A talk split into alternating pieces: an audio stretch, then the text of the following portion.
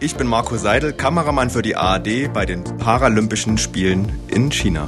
Und ich bin Marco Ramm, Moderator beim Mitteldeutschen Rundfunk. Und bei mir erfahren Sie die Dinge bei den Paralympischen Spielen, die Sie sonst nicht hören. Peking Backstage. Hinter den Kulissen der Olympischen Winterspiele. Es gab jetzt eine lange Pause zwischen den Olympischen Spielen und den Paralympischen Spielen. Jetzt gerade eben, lese ich, sind sie losgegangen. Wie ist denn bei dir die Stimmungslage? Also ich meine, du weißt ja selber, was passiert ist in der Zwischenzeit. Als ich vor 38 Tagen in Deutschland losgeflogen bin, hätte ich äh, wirklich nie gedacht, dass wir uns irgendwann in so einer Situation befinden, hm. dass quasi der Sport im, komplett im Hintergrund ist und man früh morgens Interviews mit ukrainischen Funktionären macht, in dem Falle dem ukrainischen Präsidenten des Paralympischen Sportverbandes, der Tränen in den Augen hat beim Interview und erzählt, wie es bei ihm zu Hause ist. Und ja, es ist einfach eine Situation, die so nicht schön ist und ja, also wir fühlen uns auch irgendwie verpflichtet, den Sportlern und den Ukrainern da zu helfen und da irgendwie auch Auge und Ohr zu sein und ja, es ist ja eine, eine Situation, die man so nicht erwartet hätte. Mhm. Das mal gleich vorneweg. So, jetzt habe ich gesehen ähm, die Bilder der Eröffnungsveranstaltung. Das ist natürlich alles eine Nummer kleiner als bei den Olympischen Spielen.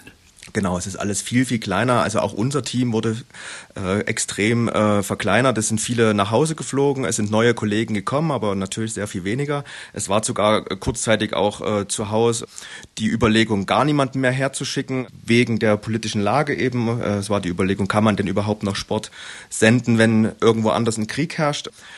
Es wurde sich jetzt so entschieden, dass man dieses Zeichen setzt, dass man eben auch von hier berichtet. Und auch heute bei dem Interview, was ich gerade erwähnt hatte, haben die Ukrainer uns nochmal erzählt, dass sie für, für sich ist das ein ganz starkes Zeichen nach außen hin, dass sie eben hier antreten, dass sie ihr, ihre Bevölkerung, dass sie ihnen zeigen, ja, wir sind da, wir, wir stehen auch hier für euch und ja, so, so sieht's aus. Also man, man ist selber auch ein bisschen bewegt, man merkt es auch. Ich mhm. bin vielleicht nicht mehr ganz so locker, wie es mal war. Mhm. Ja. Nachvollziehbar. Jetzt habt ihr eure gewohnten Abläufe dort vor Ort oder hat sich jetzt komplett alles einmal geändert? Also für uns hat sich eigentlich alles geändert. Also jetzt gar nicht äh, wegen der aktuellen Lage, sondern es wäre auch so anders, alles anders geworden. Wir mussten zum Beispiel das Hotel wechseln. Das Hotel, in dem wir vorher waren, ist jetzt ein sogenanntes Quarantänehotel für die chinesischen Mitarbeiter hier.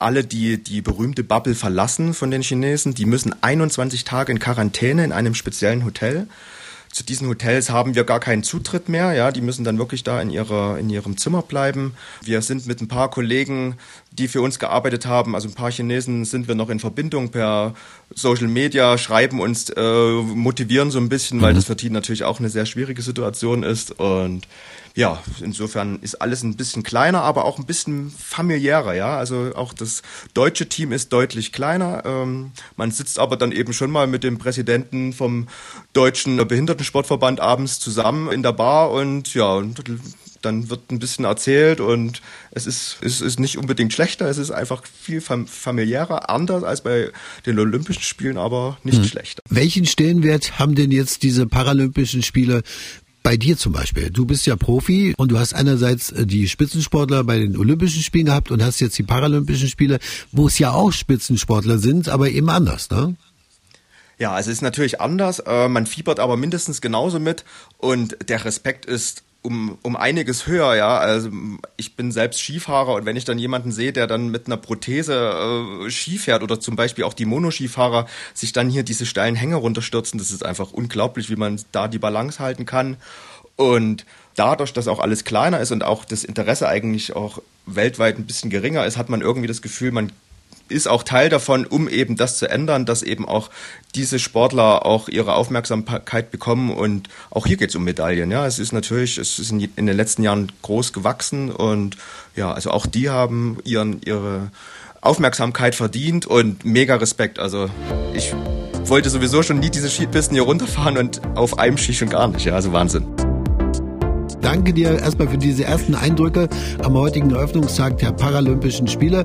Und falls Sie da noch weitere schöne Backstage-Geschichten hören wollen von unserem Marco Seidel, dem Kameramann für die ARD vor Ort, dann abonnieren Sie einfach jetzt diesen Podcast oder Sie schalten das Radio ein bei mir in der Sendung Ram am Nachmittag. Da gibt es bei MDR Thüringen ausführliche und exklusive Informationen. Vielen Dank, Marco, und bis die Tage. Ja, bis die Tage. Tschüss. Peking Backstage hinter den Kulissen der Olympischen Winterspiele.